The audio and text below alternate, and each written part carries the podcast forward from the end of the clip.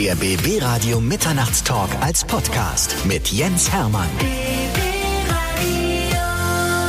Ein großer Tag in der Geschichte dieser Sendung, dieser Sendereihe, dieses Podcasts. Reinhard Grebe ist bei mir. Das sagst du auch jedes Mal wahrscheinlich. Nein, ne? das, ja, ich, guten Tag, ich grüße dich. ich bin mittlerweile an so einem Punkt angekommen, wo ich mir wirklich meine Idole einlade. Und das ist wirklich, für mich ist das heute so ein ganz besonderer Tag, dass du da bist. Schön. Reinhard Grebe, Liedermacher, Schauspieler, Kabarettist, Autor, Dramaturg, Regisseur, Schauspieler, Comedian, Komponist, Liedersinger und neuerdings auch Obstbauer. Ja, richtig. Das, werden wir nachher mal in aller Ausführlichkeit auseinandernehmen.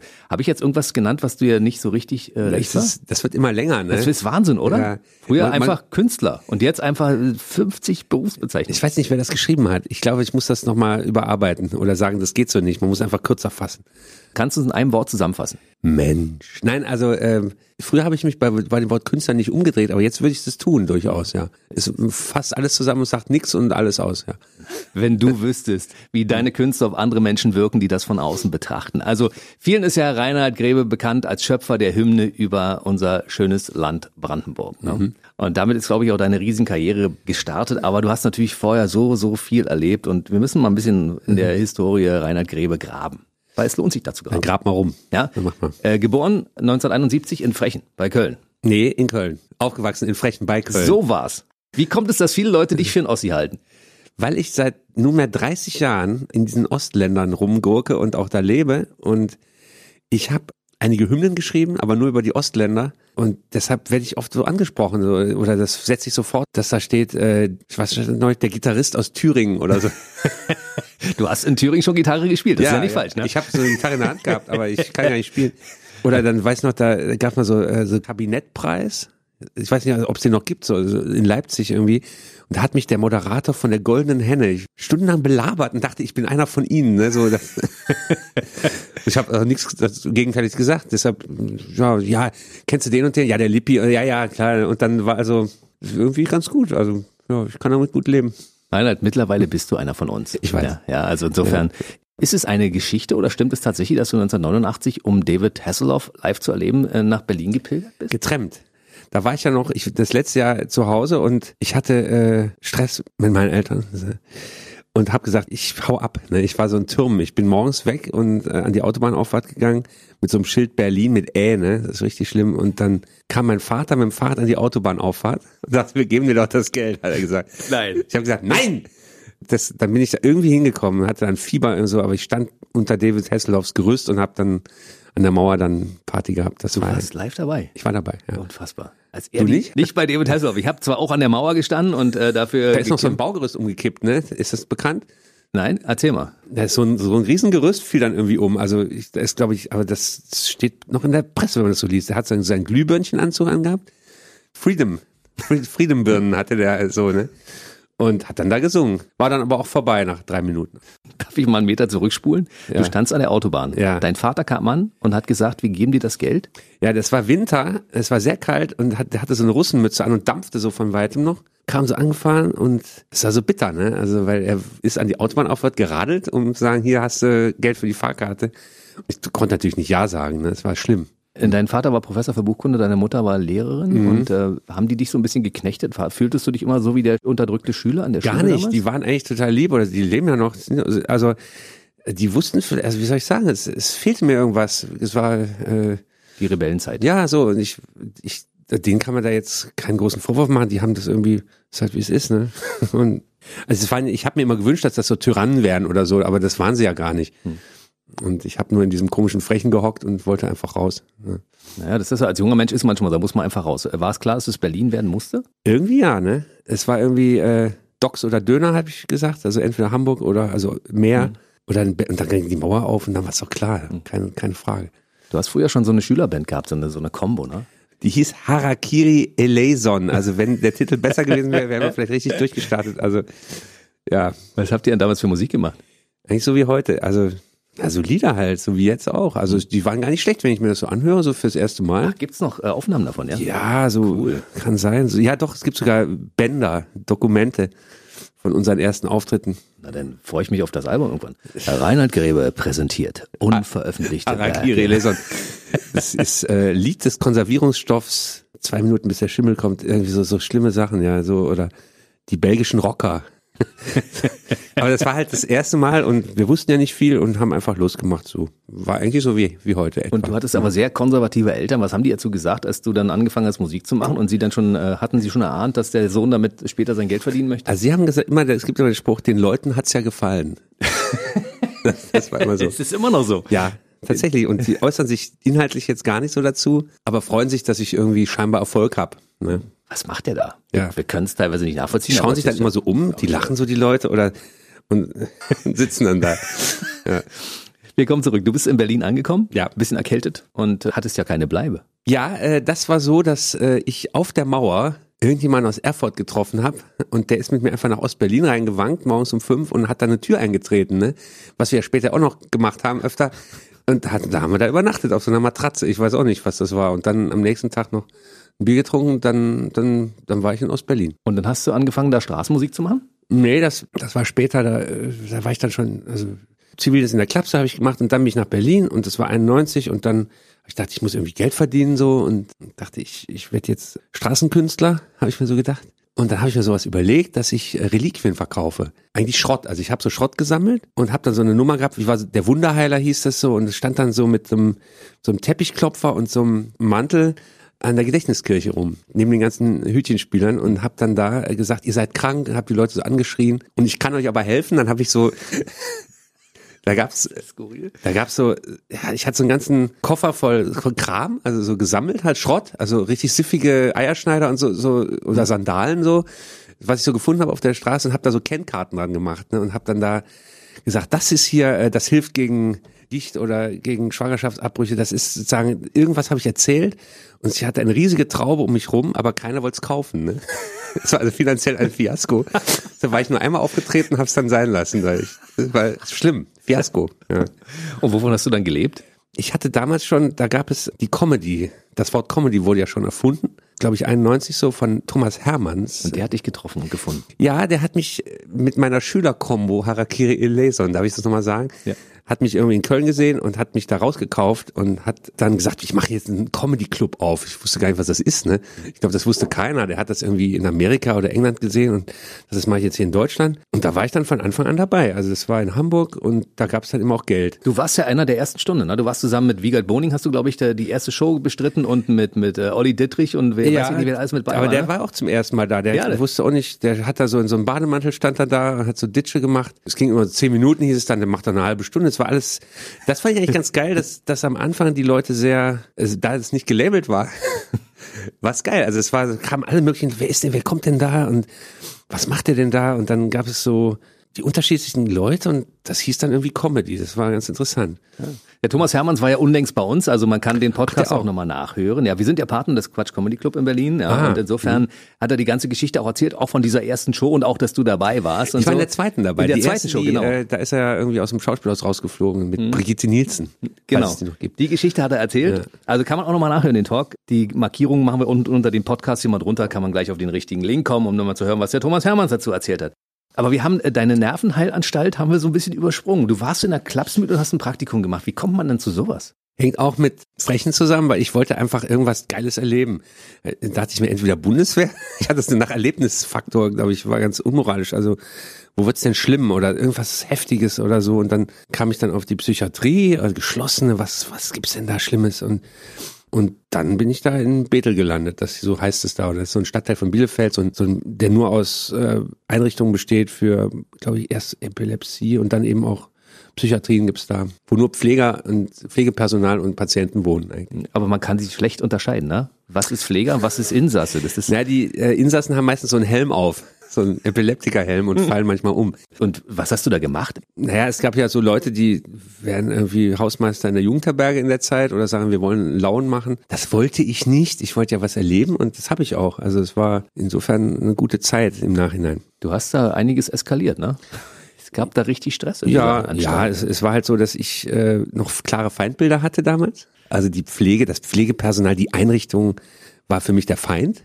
So weil die eben Leute unterdrücken oder festbinden ans Bett und die Patienten waren die Guten. Das war so richtig so mhm. zweigeteilt. Also unverantwortlich eigentlich, aber so war das damals und ich habe mich halt immer mit den Patienten eingelassen und habe da immer auch mitgeschrieben, das muss man auch dazu sagen. Ich habe sozusagen das als Theaterstück gesehen auch oder wie geil die reden können so und das Pflegepersonal, das sind ja, das sind so Spießer, das sind so und die, die, die, die tollen Patienten. Das war immer so die Lage und da habe ich mich dann eben auch mit denen eingelassen oder habe mich mit denen angefreundet. Aber das war alles so ein bisschen krank, vielleicht von mir aus auch, ne? Also oder wie sagt man so übersteigert, glaube ich. Ne? Hast du Dinge von damals mitgenommen, die du heute noch anwenden kannst oder wo du sagst, oh, das habe ich da gesehen, nee, mach ich lieber nicht? Na, es ist, weil, weil wenn es um Theater geht oder um so eine Bühnendarstellung, ist es, glaube ich, eher, dass das manisch-depressive, dass man so äh, die Art zu reden, also dass man so ansatzlos den letzten Scheiß redet oder die letzte Weisheit, das hat sowas, so dachte ich, muss irgendwie Theater sein oder das, was ich machen möchte. Man hat manchmal bei deinen Songs auch so den das Gefühl, dass man nie weiß, was kommt als nächstes. Weiß, das ist ja auch, genau. das ist ja immer das, ne? So im besten Falle. Es ist aber erstaunlich, mit welchem riesen Wortschatz Leute reden in so einer Nervenklinik. Ne? Das die dann, wenn der Schub vorbei ist, gar nicht so sind. Genau. Das war so, ich habe die Leute danach getroffen oder so, da waren sie so ganz in ihrem Häuschen, haben so einen Kaffee angeboten, haben so ganz oder gar nichts geredet und sobald dann der psychotische Schub losging, haben die gefaselt, haben geredet, waren inspiriert und das war natürlich für mich als jungen Menschen besonders, ja. Ist ja ist auch wahnsinnig eigentlich. Also wenn man das so sieht, das ist äh, ich habe also nicht die Krankheit gesehen, nur oder das, mhm. das, der braucht jetzt folgende Dosierung oder, sondern das eben als Kunst gesehen ne, damals. Und ist also, deshalb bin ich also für den Pflegeberuf da nicht, eigentlich nicht zu verwenden gewesen. Es war eher so eine Lebenserfahrung, oder dass man sagt, ich will jetzt, ich will's jetzt, will jetzt das heftige Leben sehen oder so, als würde mir das so geboten werden. Das ist ja auch so. Da kommt jeden Tag kommen irgendwelche neuen Patienten rein oder werden von der Feuerwehr angeliefert und ah, wer kommt denn da jetzt? Das war richtig auch so Katastrophentourismus, ne? Muss, es waren so, so Sachen, ja. Ich kann ein Kapitel in mein Drehbuch schreiben. Ja.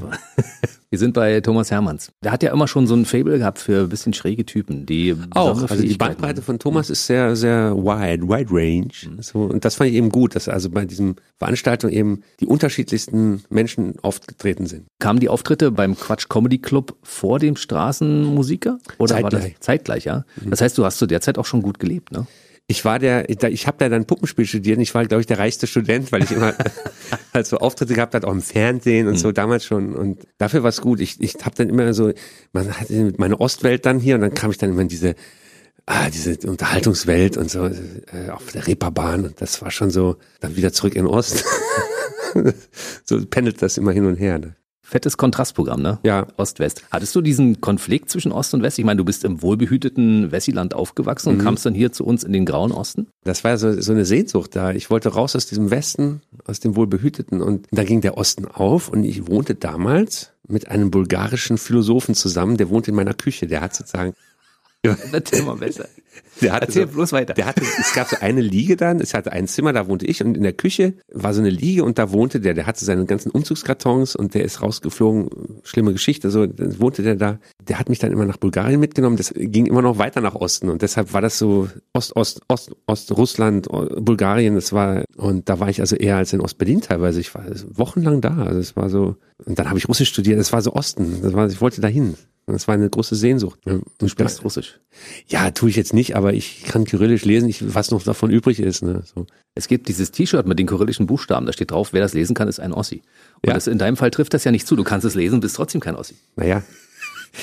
wenn ich das höre, das klingt, wenn du sagst, ich wohnte mit, in meiner Küche wohnte ein bulgarischer Philosoph. Ja. Das klingt wie eine konstruierte aber der hat, der Geschichte. hat sozusagen zehn Jahre lang versucht, seine Doktorarbeit zu schreiben an der Humboldt-Uni und hat aber letztlich Berliner Kurier verkauft an, an der Straße und hat dann, der, der war sozusagen, äh, diese Philosophenkarriere war sozusagen nicht mehr da. Die, der war auch so ein Wendeopfer, der war auch schon Mitte 40, der war irgendwie zu alt, glaube ich, um sich jetzt neu zu orientieren und hockte da auf diesem Sofa rum und hat, hat er immer also in so, in so Büchsen hat er immer Geld gesammelt von seinem Verkauf und wollte dann damit ein Auto kaufen und nach Bulgarien transportieren. Das war eigentlich die, die Aufgabe, weil die alle dachten, der Gergov Philosoph ist jetzt da in Ostberlin, der muss doch da Geld verdienen, der hat doch da mehrere Frauen, der ist doch ganz besonders. Und der kam vom letzten Dorf da in Bulgarien und dann hat er eben nichts mitbekommen, der wurde noch beklaut, es war schrecklich und dann kamen wir da an in Bulgarien und sein Nachbar hatte nämlich vier Autos, die immer wusch, ne? So, so alte Transporter, so, die waren ja, mussten irgendwie neun Jahre alt sein, da konnte man die mitnehmen. Und dann hat er mich hinter einen Baum gezogen, hat sich versteckt vor seinem Nachbarn, weil der das geschafft hat und er nicht. Und das war traurig. Das sind Geschichten. Ja. Also als Zeitungsverkäufer deutlich überqualifiziert, würde ich sagen. Ja, ja.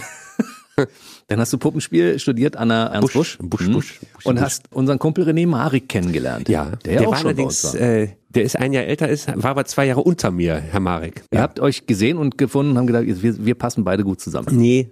Sondern- ich habe ihn während des Studiums weiter, wie gesagt, zwei Jahre, der war zwar groß damals schon, aber ich habe ihn irgendwie selten so, äh, ich, ich war gar nicht mal auf der Schule, war mit anderen Projekten beschäftigt.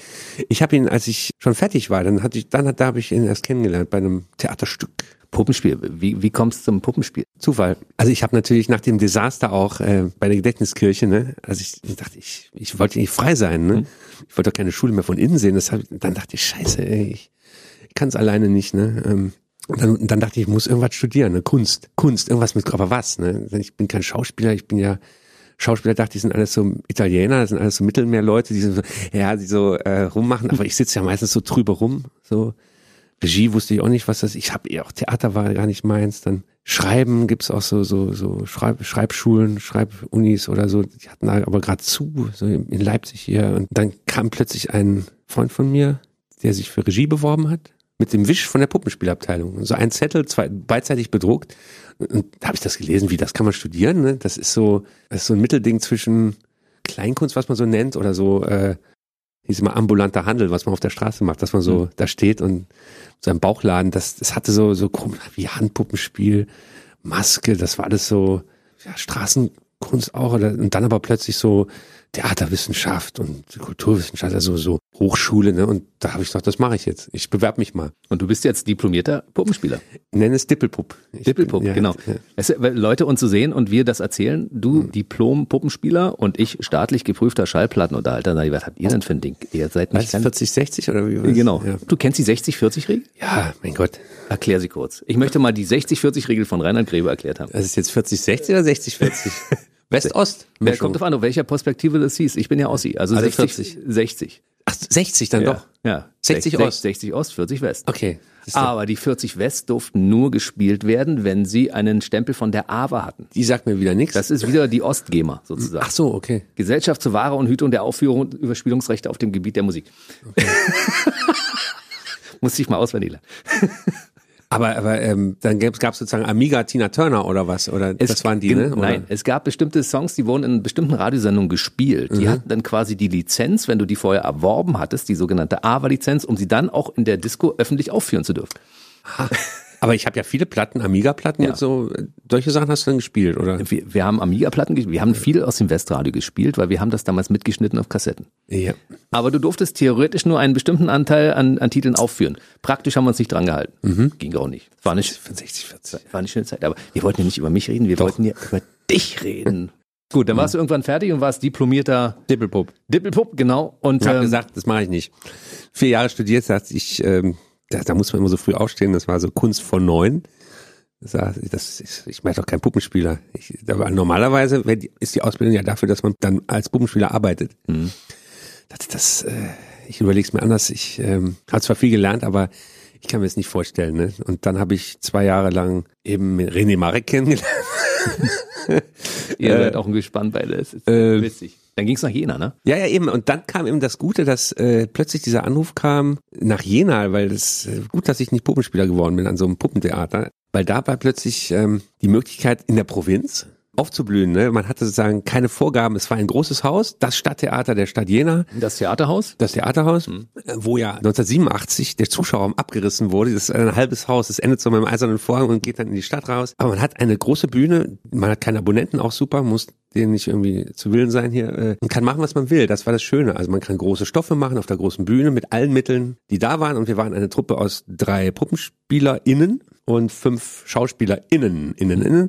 Und das war so die Rock'n'Roll-Variante. Wir waren eigentlich immer noch Studenten halb, alle Berufsanfänger das war ich nach wie vor eine sehr gute Zeit. Fünf Jahre lang in dieser kleinen Stadt und das hat mich auf den Weg gebracht, geerdet, wie sagt man. Also ich war, als ich 98 da oder 99 da rauskam aus Berlin, doch sehr verwirrt noch. Hatte auch nicht so viel Arbeit und in dieser Stadt, wo alle immer so über Kunst reden am Tresen oder so, war es immer merkwürdig, keine Arbeit zu haben und nicht zu wissen, ah, was macht der gerade? Und man hat immer diese Projekte so im Kopf und plötzlich kommt man in so eine Kleinstadt und da äh, gibt's immer nur von jedem einen oder zwei, also die man auch gleich ansprechen kann und ist, die Wege sind kurz. da konnte man das machen und ich war danach geerdet, da muss ich sagen. Ich wusste ungefähr, wie man, was man macht oder was einen Zugriff haben auf so einen Stoff oder so, was ich vorher nicht hatte und es hat mich so eine gute Berufseinstieg. Ne? Du kommst an ein Theater, mhm. hast einen Abschluss als Puppenspieler und mhm. musst auf einmal äh, die große Kunst anbieten. Also als Regisseur arbeiten, als Dramaturg mhm. arbeiten.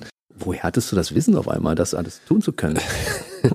Nein, Wissen, was was ich, aber man äh, man hatte hohe hohe Pläne, glaube ich, hochfliegende Pläne und ich hatte immer schon, ich bin dann in die Leitung gewechselt. Wir waren eh ein kleiner Verein, aber dass man so, ich war erst Spieler, dann war ich äh, Regie auch, habe ich gewisse Sachen gemacht und dann Jena kocht. Das war meine erste, das war so ein Sommerspektakel auch noch, wo es um Klöße ging und äh, also wo wir das Kloßwettessen neu erfunden haben.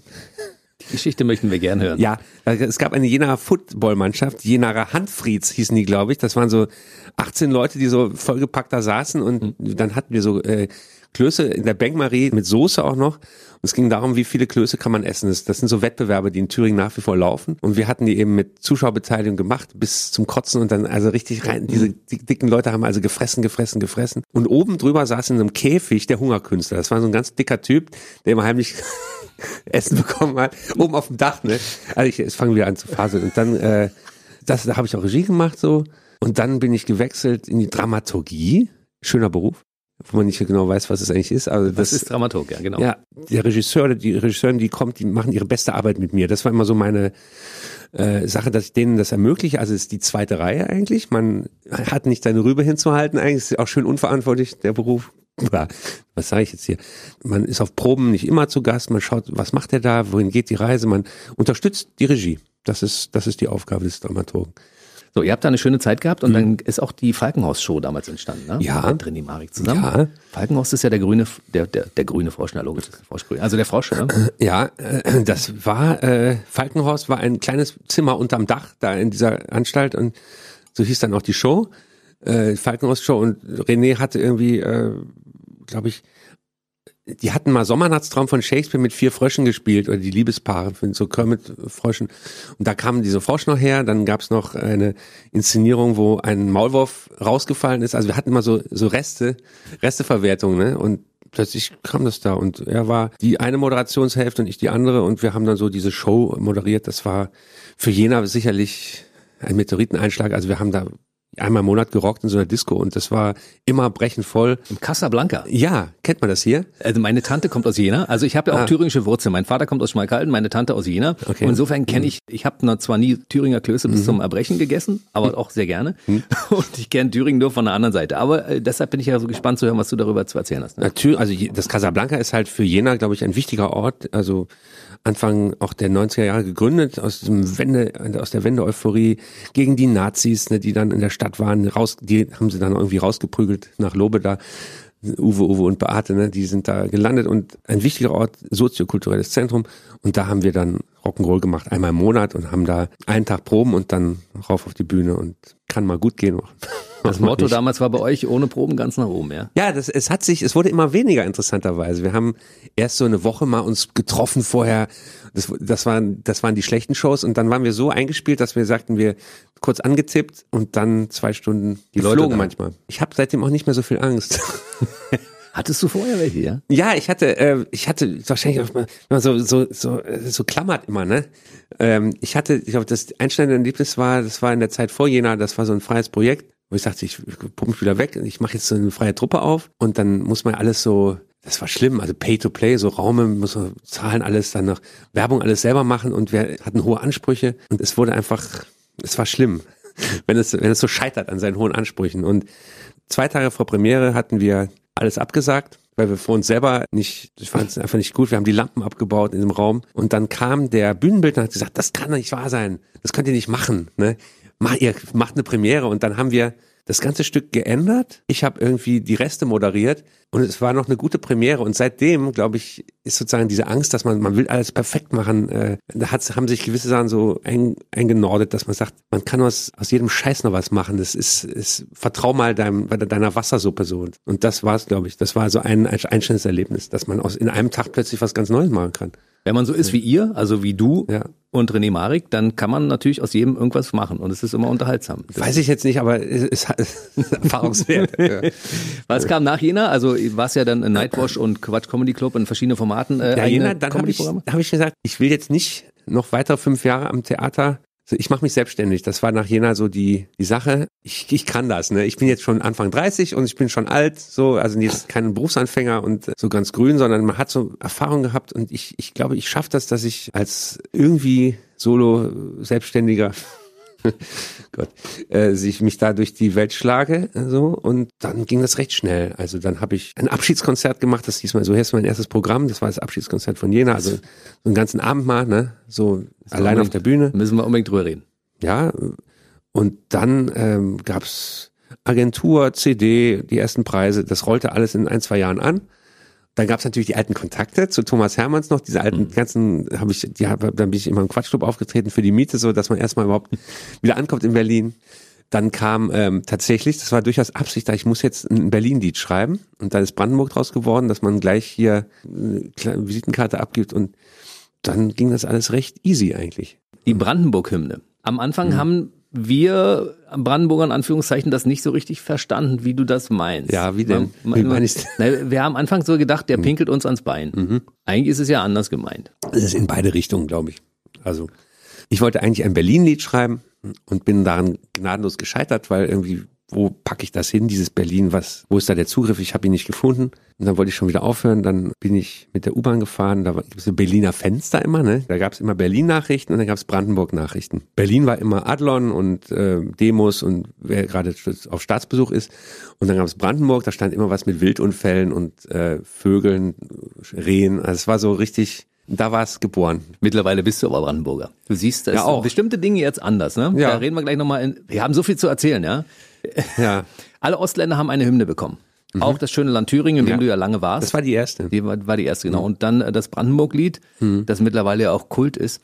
Das Berlin-Lied ist noch nicht geschrieben. Wird das irgendwann sein und bringst du das bei BB Radio dann raus mit uns gemeinsam? Wenn dann, ja. Ich habe ich hab ja schon ein Lied über den Prenzlauer Berg geschrieben und schon ein Lied über die Casting-Allee. Es wird immer kleiner wahrscheinlich. Also mal gucken. Es ist jetzt nicht, nicht auf Teufel komm raus. Aber die Ideen sind in deinem Kopf schon vorhanden. Ich sehe das von dir. Ja? Ja. Wie denn? Wie, Ich sehe, ich sehe genau, was da alles schon drin naja, ist. das Ja. ist ja immer, es liegt ja auf der Straße, da auf dieser Straße rum. Wir haben natürlich nachher über dein aktuelles Album zu reden, über Popmusik. Oh Gott. äh, ja. Und nee, aber ich frage an der Stelle mal, wenn du ein Berlin-Lied machst, möchtest du das gerne mit uns machen? Also wir würden uns als Radiosender natürlich als Sender, der für beide Meinst Länder hier steht da das Studio zur Verfügung, wo das dann aufgenommen wird? Genau. Wir würden dir Studios zur Verfügung stellen. Wir, alles, was, was du möchtest, machen Top, wir. machen ja, wir. Mhm. machen wir. Gut.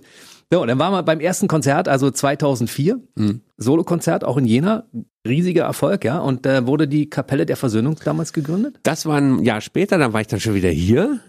Dann hat mir der Lutz Deisinger von der Bar der Vernunft das schöne Angebot gemacht, mach, du kannst hier einmal im Monat was machen, egal was. Also so eine Wildcard eigentlich. Ne? Egal, was ist schön, ne? Und dann habe ich gesagt, dann gründe ich jetzt eine Band, ne? So, dass das wirklich was Neues ist. Und dann wurde die sogenannte Kapelle der Versöhnung ist auch Ost, Ost äh, gegründet, genau. Und dann haben wir ähm, da auch in der Bar und dann ging es ins Tipi und so, dann haben wir da das auch immer weiter aufgestockt bis zum Orchester. Also das war so die Stromabteilung. Ne? Auch interessant, dass man mit Mitte 30 zum ersten Mal Strom in die Hand nimmt und so Rock'n'Roll macht. Das war auch neu, ne? Ja, sonst warst du früher nur am Piano unterwegs. Ja, ja, ne? ja. Mit Strom klingt aber auf dem neuen Album zum Beispiel auch sehr gut, muss ich sagen. Strom ja. ist schon schön, Strom ja. Mhm. ist schon schön. Ne? Darf ich dir zwischendurch mal ein, ein kleines Versprechen abnehmen? Ja. Kannst du das irgendwann mal, wenn du das mal geordnet kriegst, mal in ein Buch pressen und deine Lebensgeschichte mal so Ich schreibe gerade ein Buch tatsächlich, äh, aber ich erfinde die neu.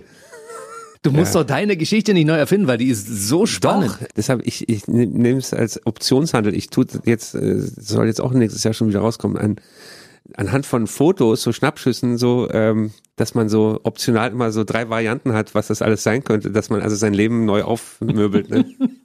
Du hast ja schon ein Buch geschrieben, Global Fish damals. Ja. Das war ja ein Bestseller, ne? Ja, nee, Ja, also- doch, komm schon. nee, war es Geschichte nicht. von Herrn Blume. War es nicht. War es nicht? Nee, das war vielleicht 20.000 Mal verkauft oder so, aber für, war so ein Wühltisch-Ereignis, ne? Stapelt's immer so tief. Ja. Und aus der kleinen Kapelle der Versöhnung wurde dann irgendwann äh, eine größere Formation. Na, wir haben drei Programme gemacht, zu dritt. Das wurde dann 2010 oder 11 oder genau 10, glaube ich, ne? Da habe ich ein Angebot bekommen vom damaligen Admiralspalast, dass man so eine Berlin-Revue, also jetzt Revue, also so, so, so Ding macht. Und daraufhin habe ich dann das Orchester gegründet. Das heißt, da wurde das wieder aufgemöbelt mit Streichern und mit DJ und äh, Orgelspiel. Also es wurde also zehn Leute Orchester, aber letztlich von der Art her keine Revue, sondern das, was ich sonst jetzt auch mache, also aber noch mit viel mehr Möglichkeiten, also und da habe ich auch zwei Orchesterprogramme gemacht, also es wurde so hochgejatzt. Zu dem Zeitpunkt hattest du aber schon eine riesige Fangemeinde, weil du bist ja, ja. Land auf, Land ab äh, schon getourt. Ja, ja, genau. Das gipfelte dann 2011 in dieser Waldbühne. Ich dachte, wo bin ich denn jetzt gelandet? Da, haben, da kam das Angebot, in der Waldbühne zu spielen, äh, so nachdem wir zwei Wochen den Admiralspalast ausverkauft hatten. Und dann lagen da plötzlich Karten vor Ankündigung Waldbühne und ja dann, dann waren wir dann im Winter noch 2010, 11 waren wir dann in dieser Waldbühne, in dieser riesen Arena. Dachte, wo jetzt, was, wie soll das voll werden? Und in einem halben Jahr sollen wir jetzt hier ein Programm machen und dann, das war dann diese Geschichte, dass man sagt, ähm, im Juni und es sah voll aus, also bis oben hin. Es war, es waren 15.000. Ne? Ja, sowas. War also locker. Also es war, es war voll. Und dann gab es noch so ein Unwetter äh, bis kurz vor Einlass und dann brach die Sonne los. Es war perfekte Bedingungen dann doch wieder. Ich saß in einem Müllsack relativ weit hinten, fand ich blöd. Ich kam zu spät, einfach Waldbühne muss man so. sehr, sehr zeitig da sein. Ne? Ja, es gibt ja auch das Vorprogramm, das ist eigentlich das Beste. Ich habe ja immer so zwei Stunden ja. Box, Boxen und äh, Turner. Blaskapelle. Ich habe ja auch was gelernt daraus. Mhm. Man muss also vormittags um zwölf in die Waldbühne, wenn abends Reinhard Grebe kommt. Aber wir haben mhm. ja nochmal die Chance, das zu erleben. Ja, hoffentlich. Aber das war natürlich ja. eine, eine, großartige Show. Hast du, hast du wirklich dran gezweifelt, dass du das Ding voll kriegst? Ja, Aber natürlich. Also das tue ich immer, weil ich so groß nicht spiele sonst. Also ich trete ja sonst in Jugendzentren noch auf oder in, in so kleinen Stadthallen oder in vielleicht vor tausend Leuten mal, was schon gutes so oder 500 also und dann plötzlich in so eine Sporthalle, das oder so eine, so eine, das ist schon für meine Verhältnisse sehr groß oder zu groß. So und geht auch nur in Berlin, weil da dieses Lied eben grassiert oder weil das so nach Brandenburg ausstrahlt, da kommen da schon mal Leute. Also, also ich bin ja nicht jetzt Mario Barth, der jetzt jeden Tag da vor 5000 Leuten gespielt hat oder 10.000. Das äh, ganz und gar nicht. Deshalb ist es mit Werbung und mit äh, überall sein Gesicht reinhalten. Also das war schon auch anstrengend, dass man ein halbes Jahr vorher wirklich da Werbung macht und in Talkshows geht, was ich sonst nicht so mache und alles dafür, ne, für dieses eine, für den einen Abend. Und ja. so viele Fans werden jetzt sagen, Gott sei Dank, dass er mal wieder bei BB Radio vorbeigekommen ist. Dann können wir wenigstens mal ein bisschen was hören. Ja. Und ein paar Geschichten wussten wir definitiv auch noch nicht, über die, die er mhm. erzählt hat. Ja. Da hast du die große Show gehabt in der Waldbühne mit 15.000 Menschen mhm. und du wusstest also, jetzt habe ich es geschafft. Ich bin jetzt Reinhard Grebe, der Superstar. Ja, ich habe in der Waldbühne bekam ich eine Stunde vorher von der Kostümbildnerin neue Schuhe, ne? Die aber zu klein waren. Und seitdem habe ich, und plötzlich, als ich nach den vier Stunden dann dachte, es tut mir irgendwie weh, habe ich nicht gemerkt in der Zeit. Dann hatte ich schwarze Zähne. Ich habe wirklich meine Nagelbetten mir eingequetscht. Gott. Das war aber, dachte ich, dafür ist es, das ist es wert. Aber äh, fürs ja. nächste Mal äh, gibt's auch äh, Schuhe in der passenden Größe dann. Ja, ja? Also, mittlerweile okay. ja. Es gab ja noch mehrere große Locations, also dann danach war es die Kindelbühne. Das war, das war 15, also vier Jahre später. Und jetzt, ähm, ich, das ist jetzt das dritte Stadionkonzert, sagen wir so, ja. Oder Komuschel-Konzert. Wir haben zwischendurch noch ein bisschen was ausgelassen, ne? Berliner Republik zum Beispiel, zweites Programm und Das sowas. war aber auch ja. Admiral, ja. Das mhm. war so das war halt dann, wenn man so mit dem Night, wie die Großen, mit dem Nightliner, Night, Nightliner tourt und dann in so Stadthallen und Langzess Arena, so Todessternenauftritt, wo man so in so, in so Katakomben rumläuft vor der Show oder so. Rechts geht's zum Doping für irgendwelche Eishockey. Also es war so, wo sind wir jetzt? Und dann zwei, nein, der Truck und so, das war schon sehr groß und mit Technikern und einem extra Bus und so. Und dann schläft man dann, dann kann ich pennen. Das war auch eine schöne Erfahrung. Ja. Aber da kannst du froh sein, dass du auch Wessi bist. Ja. Weil wir Ossis sind dann überfordert, wenn man da mit Nightliner und Co. unterwegs Nämlich? sind. Denken, na, weil du denkst, das kann ja halt nicht wahr sein. Also das hatten wir ja früher nicht. Es ist alles bunt, früher war alles grau, früher war alles klein, jetzt ist alles groß. Hm. Und, aber du hast bist ja mit dem westlichen Überfluss auch in so einer ja, gut dann, Gegend. Der kam dann ne? wieder, ne? Da kann ja. man wieder. Da, da kann man das nutzen, dass man Wessi ist, wenn man in solchen Sachen, da kann man besser mit umgehen. Das, äh, da hat man nicht so viel Angst. Ne? Ganz alte Sachen, die da angesprochen werden in einem. Ja. So, ich wollte nochmal auf die Hymnen zurückkommen. Ich mhm. muss nochmal auf die Hymnen zurückkommen, weil du hast ja für alle Ostländer bisher eine Hymne geschrieben. Mhm. Warum nur die Ostländer? Ach, das war, ähm, ich habe dann mal, soll ich jetzt da noch irgendwie elf andere schreiben und dann, ah, nee, was soll ich denn jetzt über Hessen schreiben? Und dann irgendwann wird es auch zu viel. Ging ja schon bei den Ostländern so, dass sich da ähm, für jedes Land so ein Thema rauslutschen und dann dachte ich, nee, dann ist es ist ein schönes Paket und dann sollen die anderen da was über Bayern schreiben oder so. Wann bist du nach Brandenburg umgezogen? Zwölf, nach der Waldbühne. Da haben sie gesagt, Herr Grebe, wir hätten da für Sie ein Grundstück da draußen. Nee, äh, zum, zum Glück, also die, die, die Vorbesitzer, die wussten gar nicht, wer ich bin. Zum Glück, dass die jetzt sagten, wer ist das denn jetzt? Sondern ich habe jahrelang gesucht, schon vorher, fünf Jahre lang, und zwar mit der Band. Es gab mal so einen Plan, dass wir, dass wir alle aufs Land ziehen, ne? Mhm. Mit Techniker, mit, mit unseren damals, damaligen Angetrauten, dass man sagt, wir machen da so, ein, so eine Kommune mit so Ateliers und Proberäumen, ne? Und Sauna und so. Und dann hat sich das, jetzt hat fast jeder eine Hütte alleine so. Alle 100 Kilometer auseinander. Mhm. Nee, der Bassist wohnt drei Dörfer weiter tatsächlich. Äh, aber der Trommler war der Erste, der raus wollte und der ist irgendwo nach Wismar an die Küste gezogen. Den sieht man jetzt selten. Der so, aber es gab viele Kollegen, so Kabarettisten, als ich da angefangen habe, so zwei, vier, fünf, die haben so von ihren Landhäusern geredet. Ne? Ich fand es immer ziemlich spießig und so, ja, so, so ein Sitzrasenmäher und so. Aber dann so nach Jahren so auf der Piste, wenn man so 200 Auftritte hat oder 150 und eigentlich immer noch im Hotel ist oder an der Raststätte sich rumdrückt, dann so, so einen Ort zu haben, wo man wieder zurückkommt, das äh, leuchtete dann immer mehr, ne? So, so ein schöner Ort, wo man so da ist. Und das, daher kam, glaube ich, dieses Ding. Und das andere war, dass dass ich auf dem Land, wenn ich da bei anderen zu Gast war, immer gute Ideen hatte. Also ich, hm. es war ganz erstaunlich, dass ich kam da hin und plötzlich, kaum hatte ich die erste Zigarette angezündet, also auf die Wiese gestarrt, blühten so Ideen. Ne?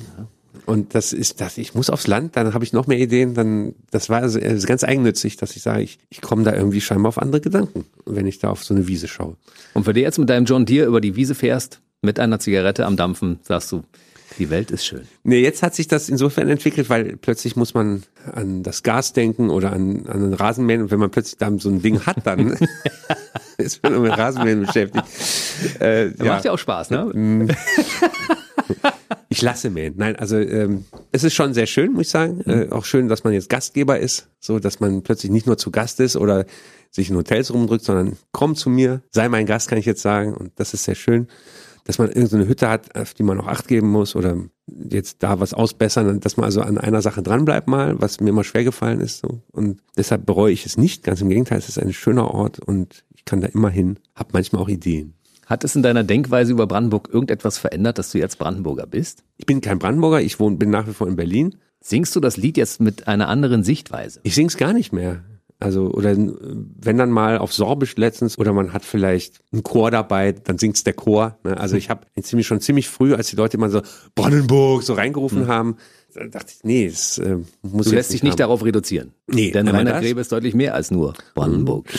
Einmal das und ist es halt so, oder man hat halt wirklich so einen Anlass jetzt wie bei der Waldbühne, jetzt wenn dann der Chor steht und das Orchester, dann macht man das natürlich nochmal, mhm. aber jetzt nicht so äh, als Ausklang jetzt jeder Show, dass man sagt, ich dödel jetzt noch mal einen Hit darunter, so, nee. Also bist aber angekommen. Du hast ein Fleckchen Erde, wo ja, du dich wohlfühlst. Ich, ja, gute wir, Nachbarn.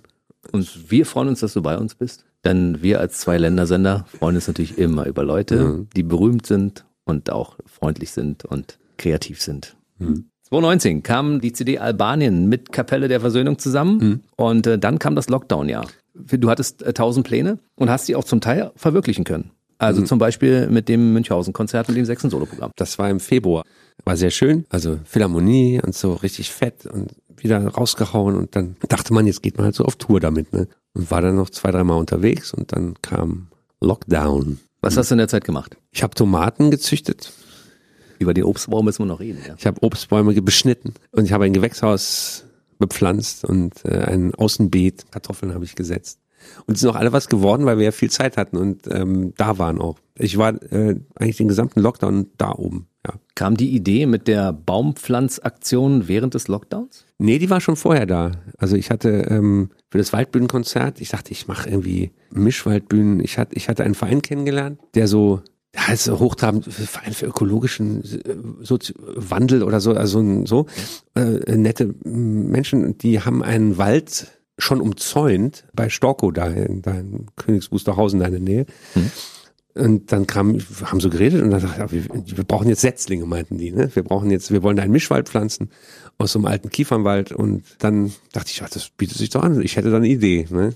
Ich finde es auch gut, wenn man ein Konzert macht, was da irgendwie, dass da was übrig bleibt, dass man die Leute, die da gepflanzt haben, die da waren, die können da auch ihre Würstchen essen in dem Wald, die können da hingehen. Irgendwie, das war so die Idee. Und so kam es dann dazu, dass wir jetzt eine Spendenaktion machen und sieht schon ganz gut aus. Wir haben schon fast alle Setzlinge zusammen. Das ist eine Waldumwandlung, ja. Nadelgehölze sollen verschwinden und anstelle dessen kommen da Ebereschen hin und äh, Genau, und, Und Eichen Traubeneichen. Äh, Es sind scheinbar auch Sorten, die den Klimawandel halbwegs, also besser abfedern oder besser abkönnen, hat mir der Förster gesagt. Und das sind also sehr löchrig jetzt schon und in die Zwischenräume werden diese, diese anderen Bäume gesetzt, diese Setzlinge. und das ist quasi dein Beitrag zum Klimaschutz? Ist mein Beitrag zu- für das schönere Brandenburg. Es sind aber nur 1,3 Hektar, wir haben deutlich mehr. Ja, ich weiß schon.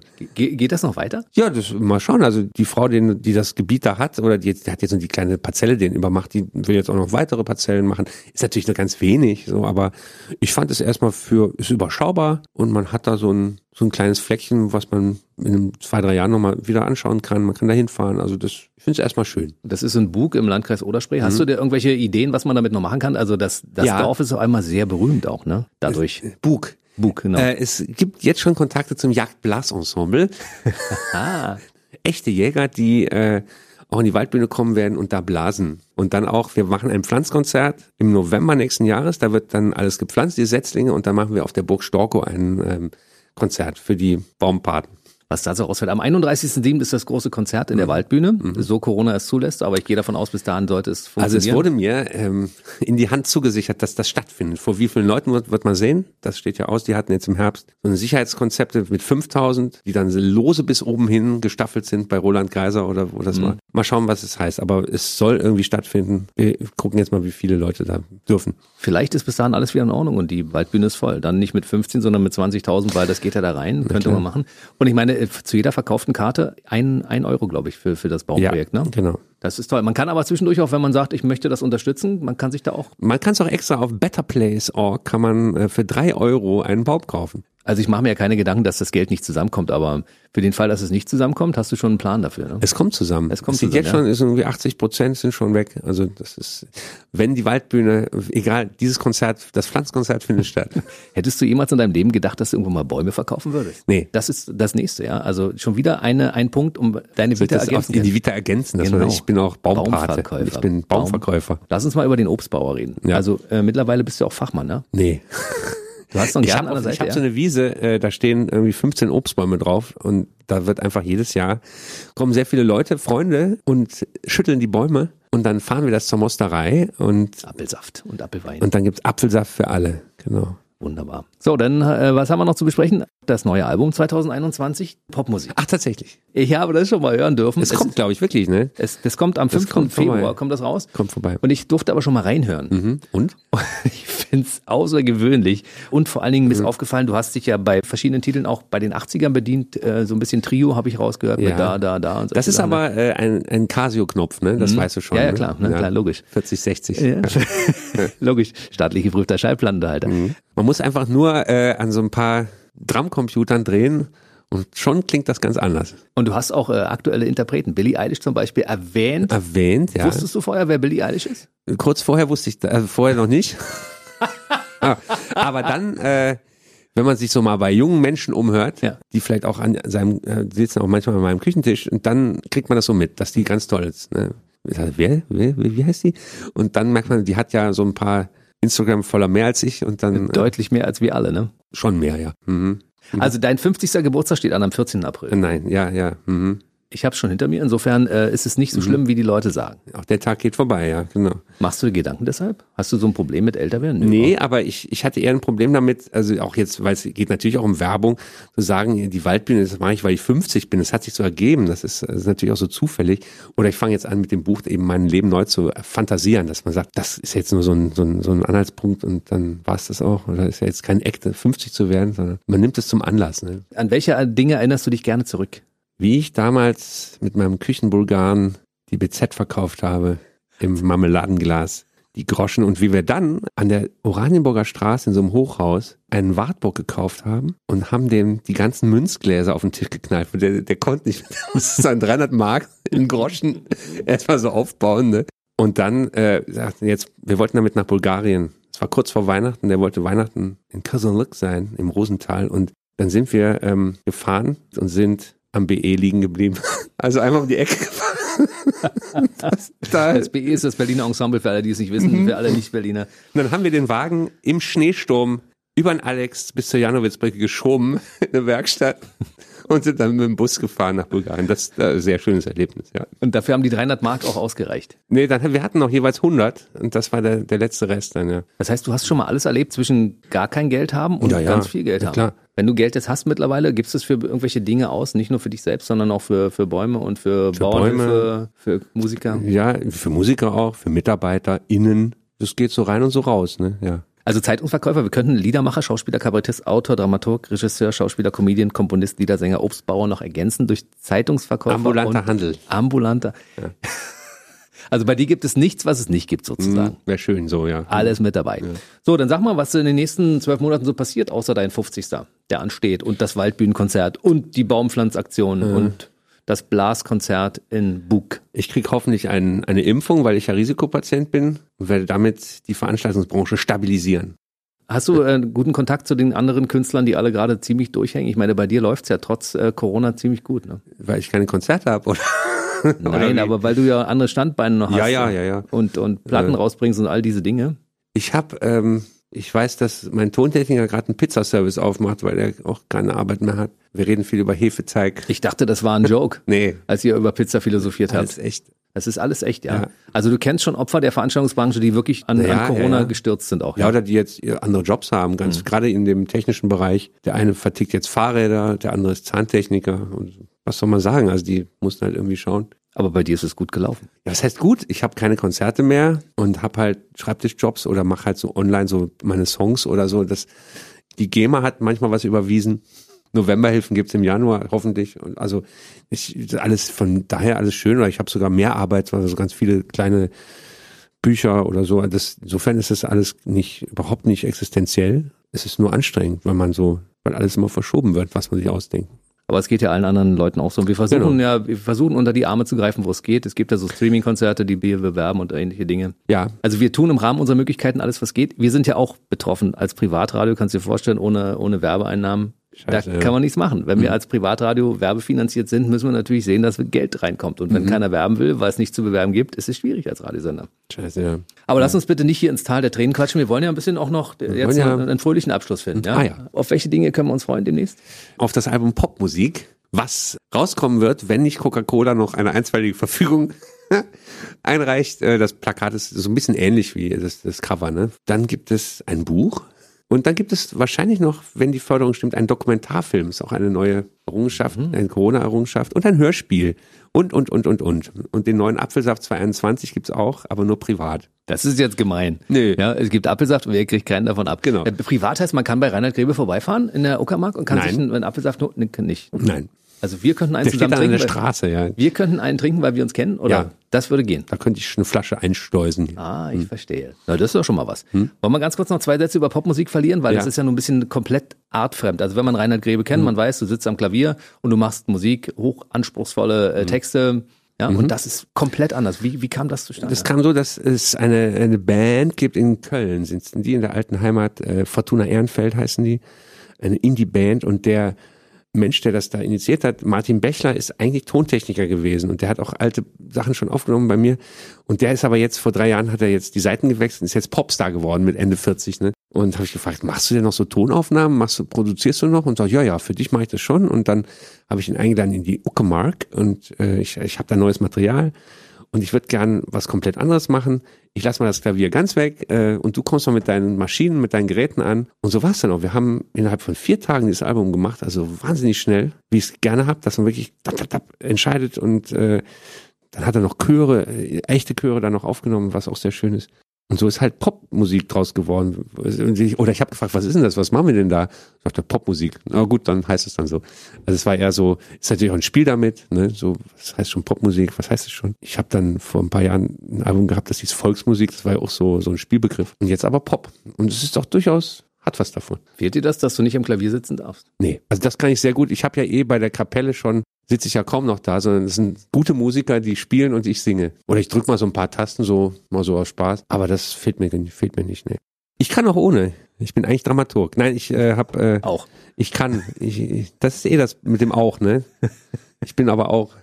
Ich mache das nebenbei. Äh, Also ich, äh, nee, also das geht. es gibt ja so Handwerker, die haben in ihrem Auto dran zu stehen, wir machen äh, Elektro, Heizung, Klima, Lüftung, Wasser. Da denkt man immer, okay, die würde ich nicht holen, weißt noch. du? Und schau dir mal die Gerichte an beim Chinesen, diese Speisekarte, 600 Gerichte drauf und du denkst, uh, sieben Kostbarkeiten, Und- das auch noch alles. bei dir wissen wir, dass du tatsächlich all diese Dinge, die du machst, auch beherrschst. Naja, naja, das ist ja auch alles vorgegeben. Ne? Gibt's denn jetzt nochmal einen Ausflug ins Theater? Oder ist Ja. erstmal das ein, äh, Theater kommt auch noch zweimal. Äh, in Bonn mache ich eine Inszenierung über Katastrophen und dann in Wien nächstes Jahr Sissi werde ich inszenieren. Sissi? Ja, Sissi. Wenn dann die Lage das, äh, aber es wird schon. Da es viel zu erzählen gibt bei Mhm. dir, würde ich dich einfach bitten, dass du in regelmäßigen Abständen bei uns vorbeischaust, Mhm. weil ich habe Lunte gerochen und mir hat's einfach riesig Spaß gemacht. Wir reden, machen einen bulgarischen Abend mal, ne? Ja. Hier. Oh, sehr gerne. Ja. Und dann treffen wir uns in regelmäßigen Abständen hier bei uns im Funkhaus und äh, reden ein bisschen über Dinge, Ja. die passiert sind Da oder noch ich passiert mal. das wird ja sonst langweilig. Mich hat noch nie jemand interviewt. Ja, dann wird's ich ja glaube, ich, ich bin so unspannend, dass keiner was von mir wissen gucken will. wir mal, was da passiert. Nee. Ja. Machen wir das so? Du interviewst mich. So machen wir's. Reinhard Grebe war heute bei mir im Und BB-Radio ich, ich sag nichts mehr, ich frag dich aus. Mit richtigen Fragen dann. Mit richtigen Ja, Fragen. also man, man hirscht so durch die Biografie und sagte, wo bist du aufgewachsen und äh, wie war dein erster Tag im Westen? Ich frag dich mal solche Sachen. Ja. Wo wurdest du entjungfert? Und so, dass man so Fragen stellt, ne? Im Schnelldurchlauf. Also ich habe gerade Bilder vor meinen Augen und denke, wo war das? War das? Ja. Krieg ich zusammen, krieg ich zusammen. Okay. Habe ich Bock drauf. Reinhard Grebe interviewt mich irgendwann mal. Gut, heute war, war ich am, am äh, Interviewen, am Fragen. War schön, dass du wie da komme warst. ich jetzt wieder zurück nach Berlin, ist meine Frage. Das ist eine gute Frage. Ja. Da buchen wir dir einfach einen Regionalexpress. Das wir wär machen? cool, ja. Mhm. Und setz dich einfach rein, fährst einfach durch. Und ich hätte jetzt gerne noch einen Teddy. Den finden wir auch noch für dich. Reinhard Grebe und sein Fetisch für Plüschtiere. Erzählen wir dann beim nächsten Mal. Ne? Mhm. Bis dann. Tschüss. Der BB Radio Mitternachtstalk. Jede Nacht ab 0 Uhr. Und der neueste Podcast jeden Mittwoch.